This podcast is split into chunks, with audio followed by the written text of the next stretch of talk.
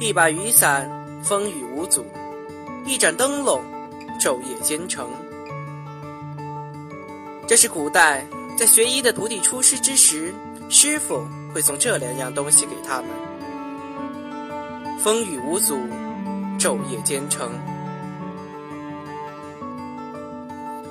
一是一条没有止境的道路，无论是对于至高的学术追求，还是为了满足天下人皆安康的夙愿，我奋笔疾舞，只为岐黄传承。我踏遍河山，身后爱乡犹存。终于，我们迎来了钱乙最后的故事。相信这个可爱的儿科医生已经给大家留下了非凡的印象。那么话不多说，就让我们进入今天的故事吧。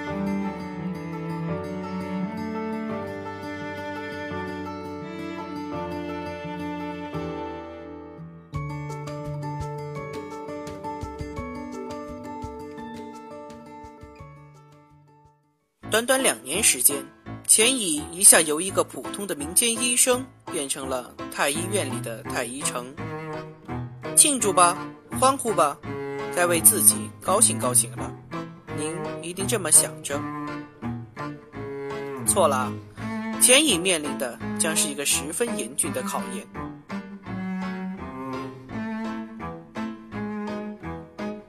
首先，诸位太医们肯定不开心。你想啊。皇帝的孩子们病死归病死，大家都有责任。皇帝老儿总不能把太医们都杀了吧？所以大家的日子混得还是不错的。平时拿一些专业的术语蒙一蒙这些皇亲国戚，然后还可以拿到很高的俸禄。下了班儿还可以一起去酒楼听听小曲儿。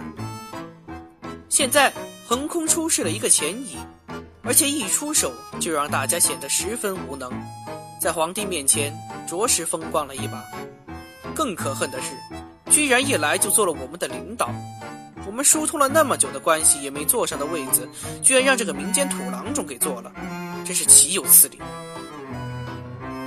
这就是钱乙同志未来的工作环境。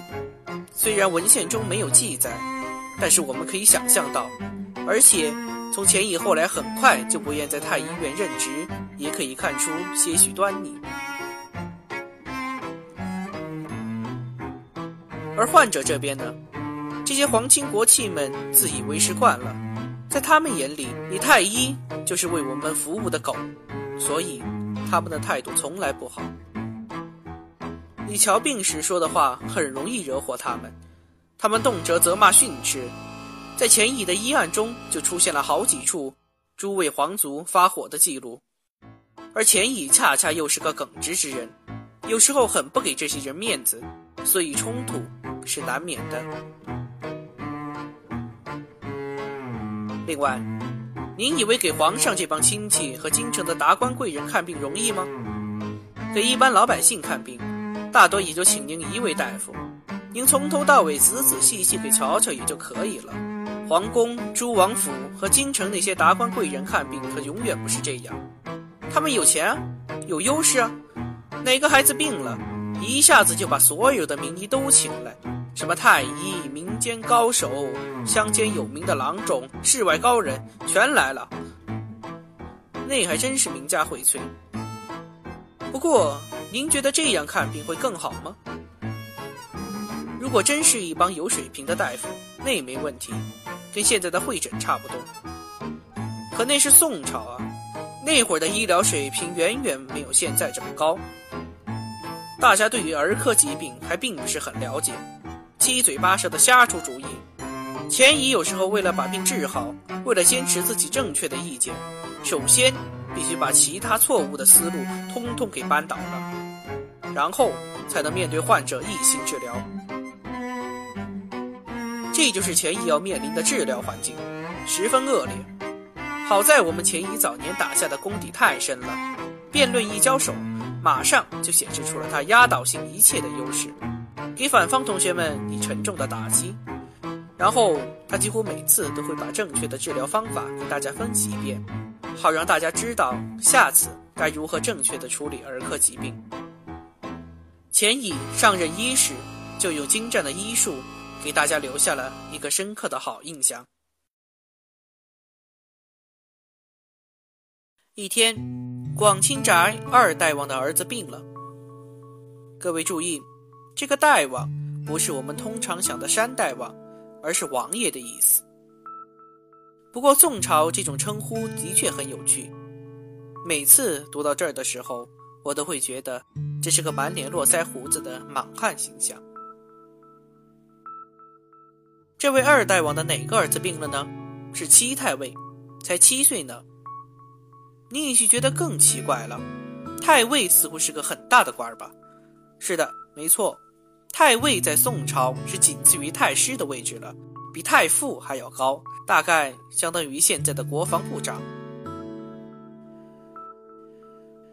宋朝是个很搞怪的年代，他们的皇室似乎对于封官有着特殊的爱好，皇家子弟一生下来就开始疯狂的加官职，然后这一辈子里不断的加封，怎么说也得封他个十个八个的官职。说实话，最后封的大家都不知道该怎么称呼他了。皇家的孩子没出生多久，就会封个太尉的官衔儿，所以。就出现过这样的情况，您到他们王府去串门，开门一看，屋里的小板凳上坐着一排排的国防部长，个个都流着鼻涕，穿着开裆裤呢。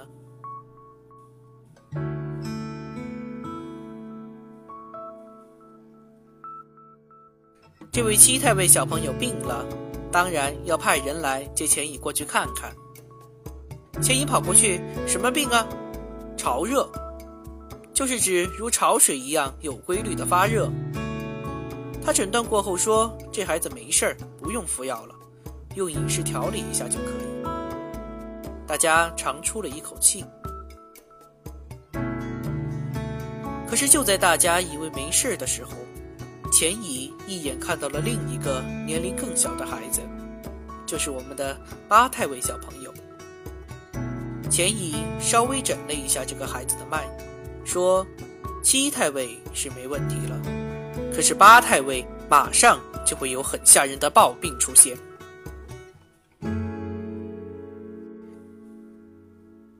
大家都被吓了一跳。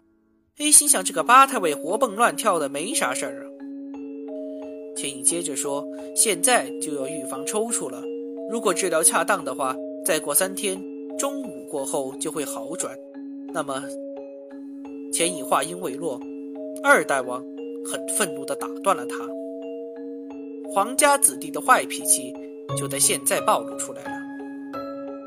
二大王骂道：“你这都什么呀？你以为你是神仙啊？还预言呢？真是胡说八道！我们八太尉不是好好的吗？有什么病？你们这帮医生总是胡说来吓人，不过是为了多得些赏钱罢了。你现在就给我看七太尉的病，没事就滚。”不要给我说什么八太尉的事儿。钱乙的表情却很认真，仍然诚恳地说：“哎，我说的都是真的，让我好好的给他看看吧。”大家都开始不耐烦了，去去去，快走吧！钱乙双拳难敌四手，很郁闷的离开了广清宅。在长公主那儿发生的事情，又再一次。重现了。钱乙忽然觉得，并不是自己医术的问题，并不是自己没有成为能让别人信服的名医。自己从民间土郎中走到现在这一步，药官有了，药权也有了，可是为什么这些病人的家属还是不相信自己呢？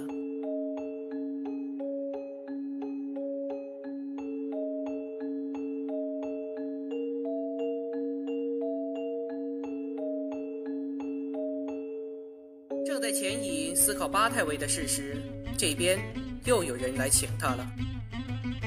原来这一次是五太尉小朋友得了病，真是想不通，皇子小王爷们每天都锦衣玉食，却总是得病。钱乙赶到这个亲王府时，发现已经有很多太医直立候着了。完了完了，又得和这些人来场大战了。钱乙暗自想着。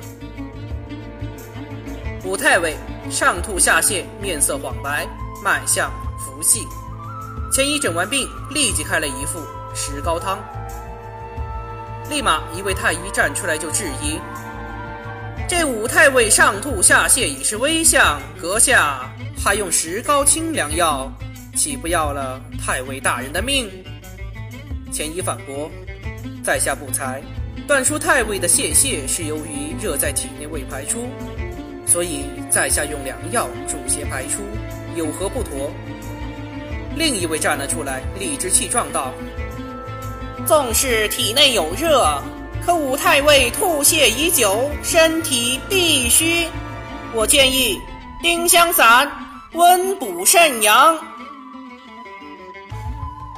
武太尉体内本来有热，再用热药，恐加重疾病，还望大人三思啊！”哼！对面那位冷哼一声：“武太尉身体虚弱，大王您可是看得清楚啊！”得，这帮医生开始向病者家属求救了。身子骨这么虚，当然该补。可钱乙这药，大王，恕我直言，您拉肚子是给您吃巴豆，您说受得了吗？一派胡言！你们这群乌合之众，莫要在这里信口雌黄。刚才二大王那儿受了气，又要在这里和这帮庸医吵不清。钱乙本来耿直，一下子脾气炸了，这一炸可把大王给惹到了。什么人呐，敢在我面前撒野？你快滚！粗鄙之人！我们武太尉不用你来医。钱乙把脸一横。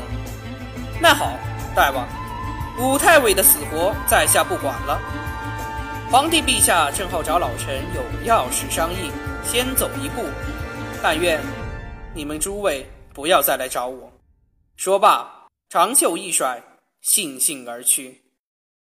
钱乙搬出了圣上来压他，让他气不打一处来，当即决定听各位太医的劝诫，用丁香散。历史总是惊人的相似，所以当八太尉突然晕倒，而五太尉已经病情加重不成人样时，大家才想到钱乙的话。八抬大轿请啊，重金赏啊，钱乙无动于衷。大家总算才知道，钱乙这家伙还真是惹不得的。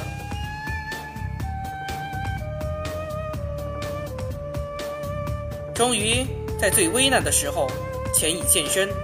八太尉和五太尉的病着手成春，也在宫中再次留下了一段佳话。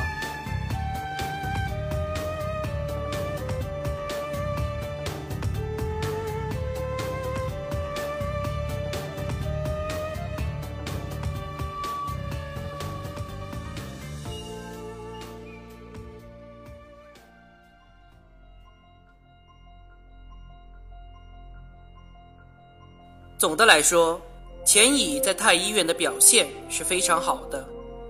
用他自己的话说是“供奉敬业，累有博效”。一般中医都比较谦虚，如果自己说有博效的，那肯定就已经干出一番天地了。但是，就在钱乙名利双收、前途无可限量的情况下，他却做出了一个令大家都非常不解的决定：退出太医院，回到民间。对于有些人来说，能够为皇上服务是一生的光荣，是光宗耀祖的事情，名誉、地位、金钱也会随之而来，所以他们会为了保住这份美差，付出一切代价，甚至。奋斗终生，但对于钱乙来说，他心中想的却不是这些。在一个繁星漫天的夜晚，钱乙望着星空，想起了自己年轻时东平王冢顶上学习五运六气的情景。那个时候也是满天繁星，自己青春年少，心怀济世之志。那些在逆境中奋斗的时光，虽然孤单寂寞，但现在想起来，却是多么美好，多么自由。可是现在，大部分时间都是围绕着这些王公贵族、这些皇家子弟娇生惯养、骄横跋扈，永远没有满足的时候。无论怎样，他们都不会满意。这样下去，会磨灭自己心中的那份信念。是的，那是自己年轻时在漫天繁星下的承诺。这个信念，是自己在最困难无助的时候、最困难无助的日子里唯一的支柱。自己什么都可以没有，但是这个信念，却永远都不可能失去。尽一生之力去提高医术，治疗全天下所有的孩子。就这样吧，钱乙，不要再无谓的浪费生命了。按照你自己信念的指引，去做你该做的事情。还有更多的患儿等着你去拯救。想到这里，钱乙下定了决心。当天夜里，钱乙秉烛写下了一份辞呈。钱乙辞职的理由是自己病了。他并没有随便找借口，他的确病了，患的是风湿，估计是早年寻找父亲时在大海中患上的。此时病痛开始侵袭他了。钱乙的这份辞呈写得太真诚，太煽情，一向不讲道理的皇帝也动了恻隐之心，很不情愿地同意了钱乙的辞呈，他终于自由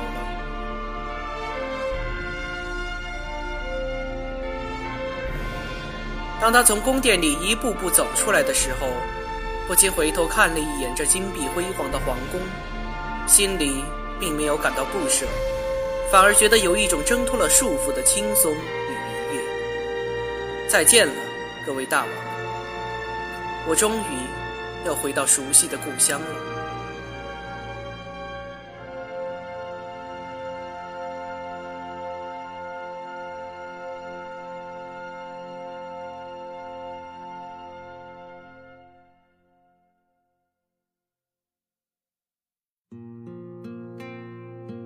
简单的庭院，一个简陋的床榻，钱乙坐着、躺着，都在这个榻上。此时的钱乙已经老了，须发皆白。他不戴帽子，不穿鞋子，穿着宽大的衣服，几乎都不出门。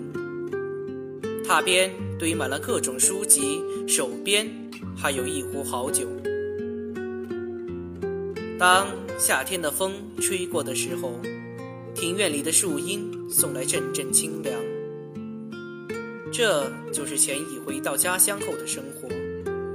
当然，这里面最重要的还是看病。周边的患儿家属会抱着孩子，从各地汇集到这里，请钱乙诊病。有的就是周围的邻居，有的。甚至是从百里以外慕名而来，每天院子里都排满了患者。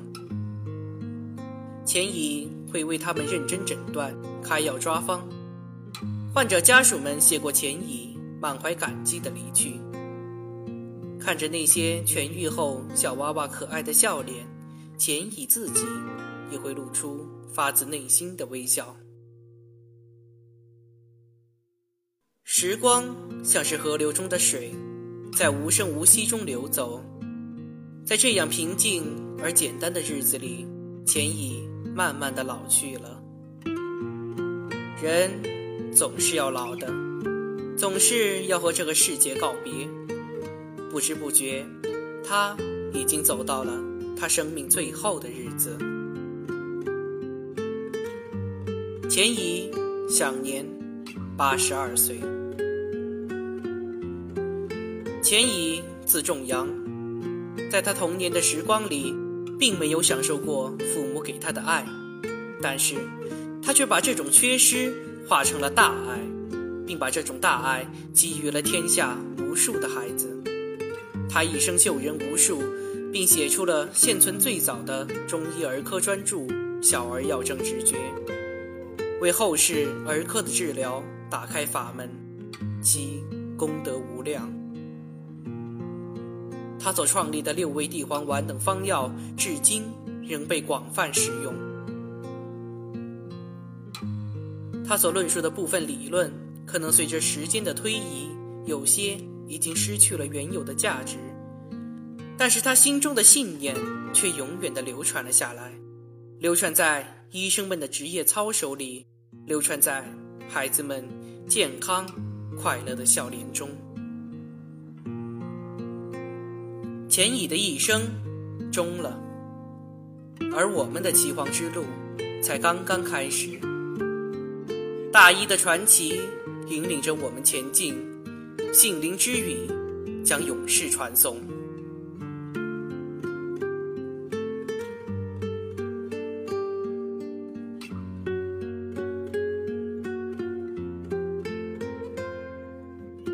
好了，本期的节目就到这里，我是小宋，下期杏林之语，我们再见吧。